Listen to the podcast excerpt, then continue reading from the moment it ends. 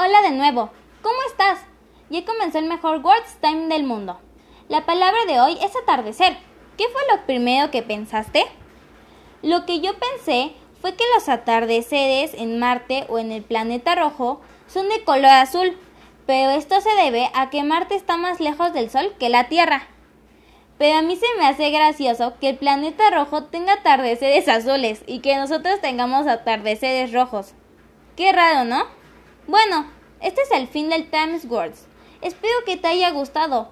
¿Me puedes ayudar a compartir este podcast para que seamos más personas que compartan la felicidad?